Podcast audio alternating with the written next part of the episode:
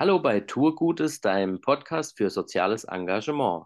Mit interessanten Interviews von Menschen, die sich sozial engagieren. Wir sind Adrian Muff und Simon Dorsch und wünschen dir viel Spaß bei dieser Folge.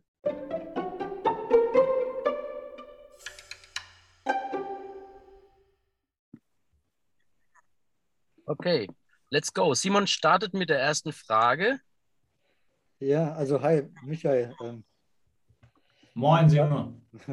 Und zwar folgendes. Äh, wie bist du zu Viva Con Aqua gekommen und was ist so äh, deine Aufgabe da? Äh, die erste Frage ist einfach, ähm, durch die äh, langjährige Freundschaft äh, zu Benjamin Rainer Adre und mit dem war ich auf der Schule in äh, Ludwigsburg auf dem Moderhan-Gymnasium. Ähm, und ja, und ich muss nur ab und zu hören, meine Tochter ist krank und äh, es kann sein, dass der mal kurz rausrennen muss.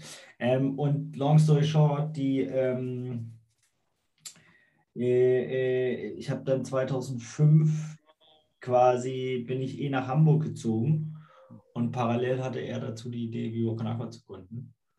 Und ähm, da fing das alles so an und dann bin ich damit reingerutscht, äh, ohne zu wissen, was wir machen, äh, wobei er ja auch nicht wusste, was er machte. Von daher hat es ganz gut gepasst. Hättet ihr euch damals äh, gedacht, dass es mal so groß wird? Auf keinen Fall. Oder war das auch ein Wunsch? Auf keinen Fall. Also ich glaube, wir waren 22, waren naiv, äh, ähm, juvenil, äh, aktionistisch und, und, und, haben in den Tag reingelebt und überhaupt nicht drüber nachgedacht, was wir da eigentlich gründen oder ähm, was, wir da, was wir da machen. Ne? Also so, sondern das, wir haben einfach gemacht, haben Sachen gemacht, die uns selber Spaß machen und äh, dabei ist am Ende Vivo Kanapa rausgekommen. Und was war da so der, äh, der Klick, was es dann so, so hat wachsen lassen? Also ich meine, ihr hattet immer schon geile Ideen, also mit den Pfandflaschen einsammeln und ähm, einfach rauszugehen mit eurem Konzept, mit der Idee. Ähm, und ihr habt ja auch viele Kontakte wahrscheinlich sehr schnell geknüpft. Aber was war denn so das, ich sage es mal, der Booster, dass es wirklich, also jetzt ist ja Viva Con Aqua wirklich eine Riesenorganisation auch. Ich glaube, diesen einen Klick gab es nicht. Ähm, so, sondern es gab ganz, ganz, ganz, ganz, ganz unendlich viele Klicks und es gibt auch heute noch Klicks. Äh, es gibt ganz viele Türöffnerinnen, Menschen, die sich engagieren, die irgendwie andere klar gemacht haben. Ich meine, auch ein Simon äh, wird man jetzt vielleicht in der normalen Viva Con Aqua Chronik nicht finden, doch er hat für ganz viele, äh, war er der Türöffner und hat die Biwakon aktualisiert und reingeholt und aktiviert und begeistert. Ähm, deswegen mache ich auch um 22 Uhr abends einen Podcast auf dem Klo mit ihm, äh, weil es mir eine Ehre ist. Ähm, und so gab es natürlich klar die Pfandbecher-Aktion, die du angesprochen hast. Sicherlich das Wasser war ein großer Klick, die Milan Gallery, also ein Kunstfestival aus in so einem Pauli-Stadion zu machen. Etwas zu machen, was erstmal gar keinen Sinn macht, was finanziell totaler Wahnsinn ist äh, ein Klopapier äh, auf, auf den Markt zu bringen ähm, und, und dann auch die Extraschleife jetzt vor letztes Jahr ein antirassistisches Klopapier, also auch sich da seiner Verantwortung bewusst werden. Ich glaube, das hilft Viva Con Aqua nicht in der Spitze zu wachsen, aber es hilft halt Substanz zu bekommen, Tiefgang zu bekommen, ein bisschen ähm, breiter aufgestellt sein als vielleicht äh, ja, wenn man jetzt nur auf ein Ziel, wir wollen 250 Millionen Flaschen Wasser verkaufen, dann würden wir das sicherlich erreichen. Ähm, das wäre nur zum Beispiel für mich sehr, äh, also sehr speziell, sehr persönlich, eher langweilig, weil ich ähm, finde, es gibt noch was anderes, außer KPIs zu erreichen und äh, ja. Äh, in, in, in, nur in Zahlen und, und um Phallus-Symbolen unterwegs zu sein. Und ähm, wie habt ihr euch jetzt die letzten zwei Jahre über Wasser gehalten, weil ja die ganzen Veranstaltungen ja abgesagt worden sind. Und äh, ihr lebt ja von Veranstaltungen, Kulturveranstaltungen. Und äh, was habt ihr da so gemacht in der letzten Zeit?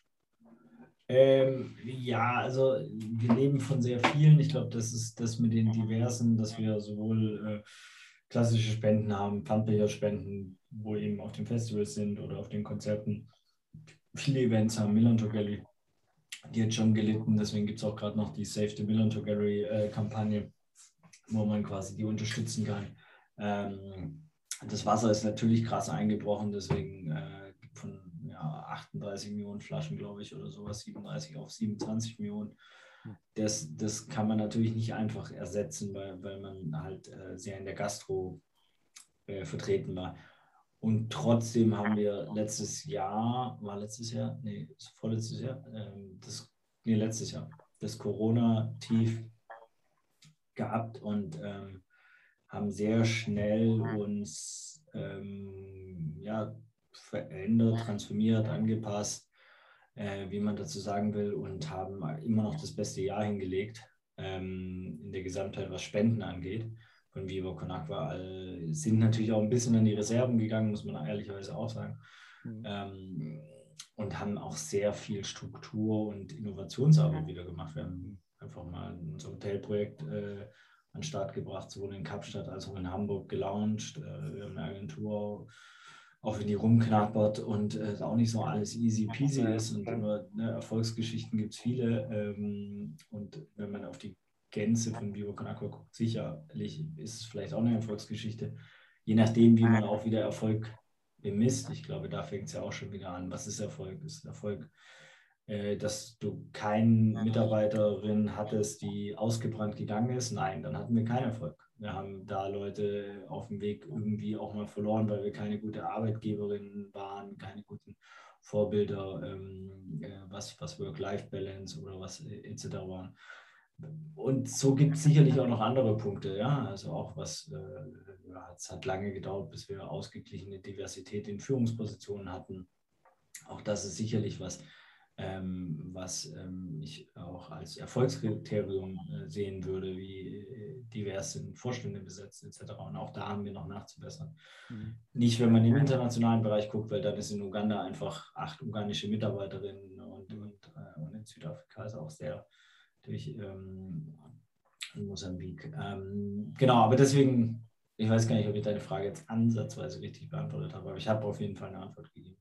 Ja, nee, passt. Alles gut. ähm, und äh, jetzt habt ihr ja gerade ein Buch rausgebracht, 15 Jahre Viva Con Aqua. Was waren da so deine Highlights? So drei Highlights? So, so. Oh. Einige. Äh, ja, ich glaube, die, die, Highlights sind ja, ähm, am Ende geht es, auch wenn das Buch dann doch sehr persönlich ist irgendwie und ein bisschen aus, aus auch der Bennys und meiner Perspektive ist, weil das muss man ehrlicherweise sagen, uns auch so ein bisschen angeraten wurde. Ich würde es heute, glaube ich, ein bisschen anders schreiben, äh, das Buch, und trotzdem ist es gut, dass es gibt. Ähm, ja, das, deswegen geht es, glaube ich, um, um Viva Con Aqua in der Gesamtheit. Da würde ich wirklich schon Pfandbecher, Millantogelli, Wasser mhm. irgendwie als, als große Highlights sehen. Ähm, aber da gab es so viele. Der Wassermarsch von Hamburg nach Basel, der Waterwalk von Uganda nach Ruanda, umgekehrt Ruanda nach Uganda, Kigali nach Kampala. Ähm, die Gründung von Viva Con Aqua Schweiz, Österreich, Holland, jede von denen an sich, äh, von allen äh, Ländern ist was sehr Spezielles. Die Goldeimer-Geschichte ist für mich eine glatte Eins mit Sternchen, äh, was die da hinlegen seit Beginn irgendwie von der Gründungsgeschichte oder Ideen, eigentlich, wenn man anfängt, eigentlich der Nährboden war in Burkina Faso, wo Malte Schremmer die Scheißerei gekriegt hat und den Rest fragt selber, schreibt bitte alle, die den Podcast hören, morgen malte.goldeimer.de eine E-Mail und sagt, ey, sag mal, wie war das, als du in Burkina Faso die Scheißerei gekriegt hast? Was ist denn danach passiert? Das fände ich richtig witzig. Das fände ich wirklich richtig witzig. Ihr könnt auch Geld spenden, wenn ihr den Podcast hört. Ihr könnt auch euch engagieren. Aber was ich richtig witzig finde, wenn ihr morgen alle eine E-Mail an malte.goldeimer.de schreiben würdet mit ähm, Warum hast du eigentlich damals in Burkina Faso die Scheißerei gekriegt und was ist dann passiert? Und wie hat es dein Leben verändert? Das ist gut. Das ist gut. Ja. Das finde ich richtig, richtig gut. Also malte.goldeimer.de. Alles klar. Haben wir auch notiert. Sonst auch auf LinkedIn, Instagram ist er, glaube ich, Onkel Kaka oder so. ähm, genau. Schön. Also, ne, also es ist wirklich, also ich habe großen Respekt an Lieber Konakwa. Vor allen Dingen, was ja immer so immer auf Ideen kommen, sage ich mal. Ne? Auf so eine Idee muss man erst mal kommen. Ne? Aber ich finde es klasse. Also kreativ, kennt keine Grenzen. Ja, wo, woher nimmst du eigentlich deine ganze Power? Weil äh, du bist ja eigentlich, man hat das Gefühl, 24-7 irgendwie in Social Media unterwegs und machst auch jede Aktion mit und weißt auch über alles Bescheid, was in den verschiedenen Bereichen von Viva Con Aqua abgeht. Also was ist so deine, wie, wie nennt man das so? Ich meine, du hast wahrscheinlich so eine intrinsische Motivation, dass du sagst, ey, ich habe da einfach Bock drauf. Aber irgendwann ist ja auch so der, der Akku leer, habe ich, denke ich immer. Ja, äh, äh, ich gehe jetzt schon das dritte Mal, also vielleicht heute. Ähm, Kinder sind krank und äh, Kita raus und ähm, äh, Nachtschichten und nachts aufwachen und so weiter. Deswegen, ähm, ich glaube, die Hauptmotivation ähm, kam immer durch Projektreisen. Ich habe so viele Projektreisen wie, äh, ohne mich da zu, zu überhöhen, ähm, aber wie wahrscheinlich kein anderer in dem System gemacht. Ich war einfach zwei, dreimal im Jahr auf Projektreise und ich habe so viele motivierende Einblicke gehabt, so viele Geschenke, auch kultureller, sozialer, menschlicher Art und Weise geschenkt bekommen, dass ich, glaube ich, da so ein bisschen wie Obelix in so einen Trank, Trank gefallen bin. Plus, dass ich natürlich generell schon eher so ein Terrier war, mein Vater ja auch. Ähm, das ist ja auch nicht immer nur gesund. Also, ne, das meinte ich mit vor dieser Vorbildsfunktion. Ne? Also, Workaholic ist halt auch eine Sucht äh, zu arbeiten und so weiter. Und ich lebe natürlich von den Kicks auch, der Inspiration, der Flashs und so weiter. Meine Aufgabe ist, Menschen zu aktivieren, zu begeistern, zu sensibilisieren und darf da natürlich sehr frei arbeiten. Das ist natürlich auch voll der Luxus. Ne? Also ich, klar, ich, ich, arbeite auch auf Toiletten. Ich habe auch schon sehr viel auf Toiletten gearbeitet. Ich habe mal zwei Monate in LA äh, auf einer Toilette gearbeitet, weil meine Familie noch gepennt hat und ich dann quasi aufgestanden bin. Das ist der einzige noch freie Raum. Also es gab halt nur einen weiteren Raum in, in so. Und mega. Monate. Ich finde es äh, super inspirierend, einfach auch zu zeigen, hey, es gibt immer einen Weg, es gibt immer einen Ort, es gibt immer eine Zeit. Also.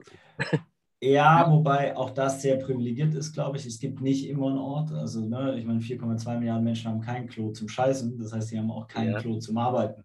Geschweige denn, dass sie ein Wi-Fi haben oder ein iPhone, ein, ein Mikro, äh, auch wenn es nicht angeschlossen ist, weil es irgendwie nicht funktioniert hier. Ähm, aber ähm, so, also ne, das ist schon auch sehr privilegierte ja. Bubble, in der wir wieder unterwegs sind. Also wenn man jetzt im Gesamtweltkontext äh, irgendwie unterwegs ist. Und, ähm, und ich glaube schon auch, dass die Ideenvielfalt mich halt immer flasht. Ich finde es geil, neue Dinge zu machen, von denen ich überhaupt keinen Plan habe, die wo dann andere Leute reinkommen, die, die, die einen Plan haben und, äh, und sich das so hm. zusammenbauen lässt. Und, genau. Ja, schön. Also von den Besten abgucken und dann zusammen gemeinsam was entwickeln. Ja, ja, und ich meine, es ist ja eh irgendwie alles eine Kopie von einer Kopie von einer Kopie. Also so erzähl mir was völlig Innovatives, was es noch nie gegeben hat. Äh, vielleicht Thomas Edison die Glühbirne damals, die er erfunden hat. Mhm. Ähm, so, so, der übrigens ist ganz lustige. Ich habe nicht viele Bücher gelesen, aber da habe ich zu viel eine Biografie gelesen. Und er hat halt 11.000, 12.000 Versuche gebraucht, ne? Und dieses mit diesem Draht und so, ich kann es gar nicht erklären und so. Und in dem Buch wird halt schön herausgearbeitet, dass er halt keine Chance gehabt hätte, wäre seine Frau nicht am Start gewesen. Weil die hat ihm alles andere abgenommen, sodass er einfach nur diese 11.000 Scheißversuche hatte, quasi diese Glühbirne. Ne? Und äh, da wurde so ein bisschen mit einem blinzelnden Auge gesagt, dass eigentlich seine Frau das erfunden hat. Ähm, aber selbst da weiß ich nicht, ob es komplett innovativ und nur aus ihm herausgekommen ist oder eben aus Zeit und Reifegrad weißt du, so das, der Buchdruck führt zu dem, das führt wiederum zum anderen und so weiter. Also so, wo, deswegen finde ich auch dieses Ideeninhaberin voll langweilig. Und wenn Leute sagen, du bist voll kreativ, yo, ja, okay, cool, äh, könnt ihr gerne, äh, pack's mit ran, es gibt schlimmere äh, Attribute. Ich bin immer das für die Menschen da draußen, was sie brauchen, damit ich mich engagiere, also damit sie sich engagieren. Also kann den Clown spielen, ich kann ein bisschen seriös, kann ich nicht ganz so gut, aber ja, kann ich auch mal. Und so, ähm, oder den Social Entrepreneur oder den NGO-Atze oder äh, whatever, ist mir egal. Hauptsache die Menschen engagieren sich so. Und, ähm, und ich glaube, Vivo Con ist einfach sehr flexibel, so ein bisschen wie das Wasser vielleicht. Und ähm, dadurch immer wieder gute Ideen. Bei, bei, bei was für Themen äh, kriegst du Beef mit Leuten?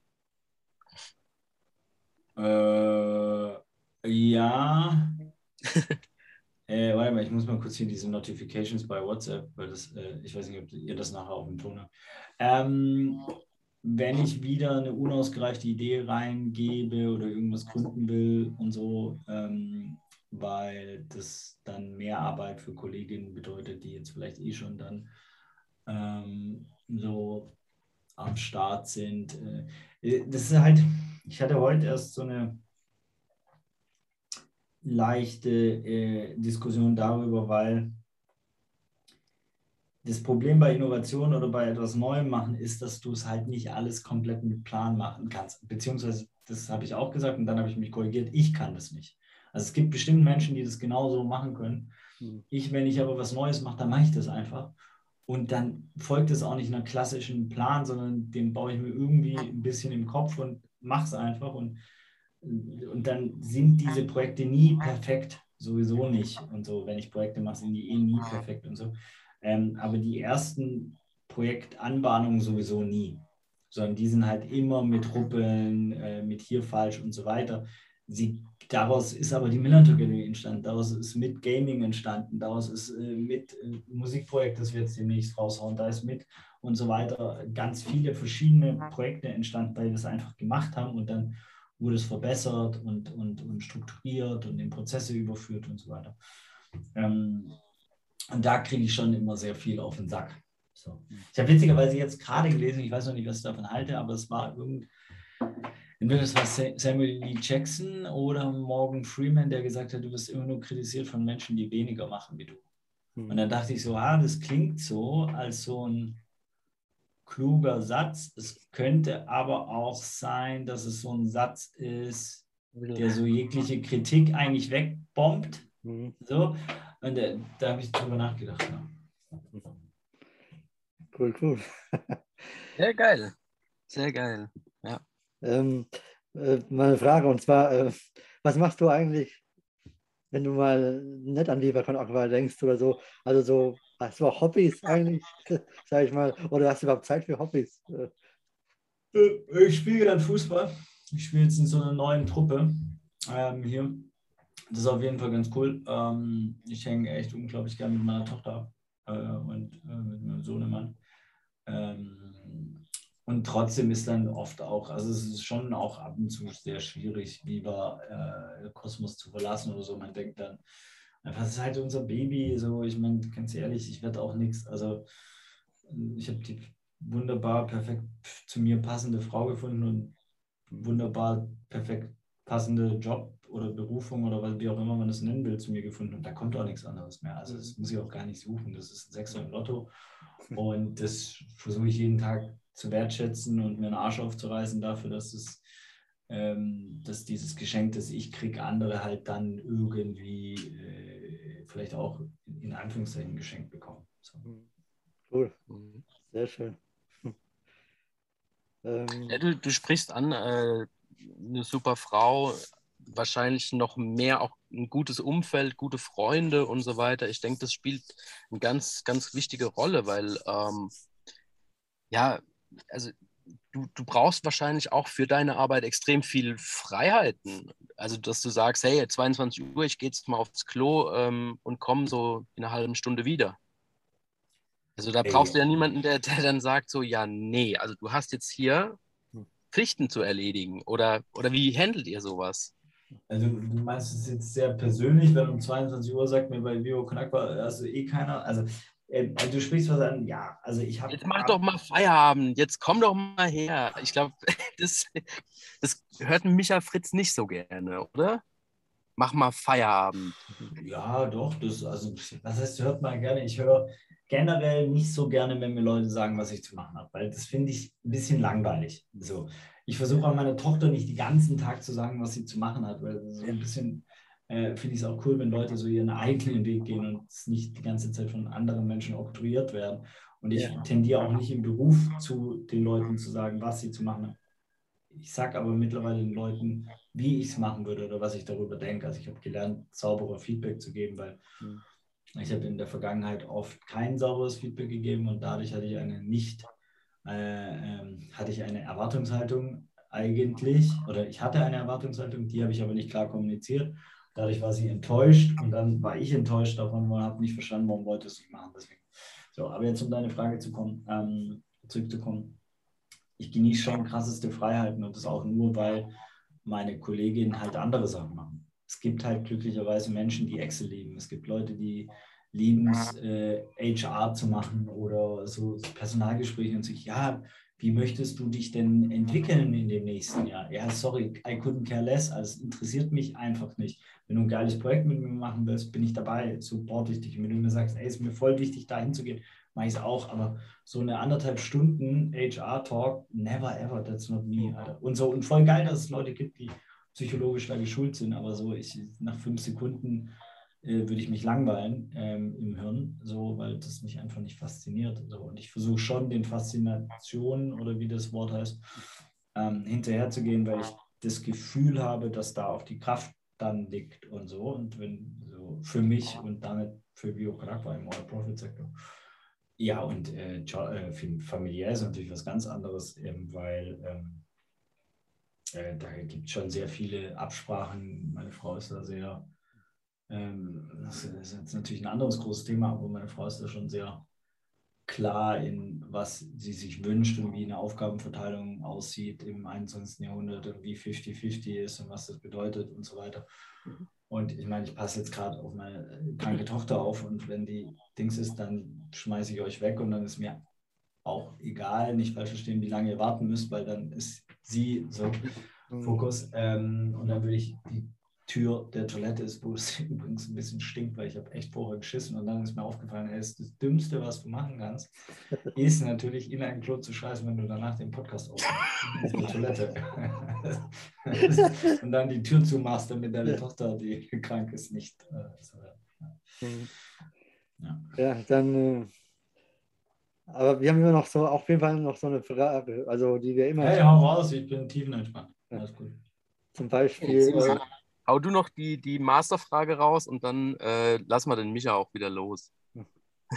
Und zwar, ähm, wenn du drei Wünsche frei hättest, egal was, welche drei Wünsche würdest du wünschen? Uh, wow. Äh, also der eine, ich glaube natürlich, dass alle Menschen den gleichen Zugang zu den Menschenrechten hätten. Und mhm. zwar allen. Damit erfülle ich schon ein paar, das ist eigentlich ein cleverer Wunsch ähm, dass. Der Mann ist clever. Alle, ja, aber nur beim Sprechen, nicht beim Denken. Also es passiert automatisch. Das ist echt lustig. Ich konzipiere auch so. Also wenn du mit mir jetzt ein Konzept spinnen willst, ich rede einfach und irgendwann kommt da irgendwas. So, das ist, äh, es gibt so Ulysses heißt, äh, James Joyce hat er geschrieben. Ja. Ähm, also Ulysses ist das Buch von, von James Joyce, so rum, glaube ich. Ähm, und das ist einfach Stream of Consciousness, einfach so Gedankenströme. Ähm, und das ist, ich glaube mittlerweile sogar, dass es halt wirklich dieses Ideeninhaberin in Zeit und Raum ist. Also die, dass du, dass du nur die Frage ist, lässt du es zu, hast du Zugang? Das klingt jetzt sehr spirituell, aber es ist ein, also es wirklich mein Gefühl. Zweite Nummer ist äh, Aktien in, in Gemeinwohl umwandeln. Es gibt einfach keine Aktien mehr und alles, was Aktien sind, ist Gemeinwohl.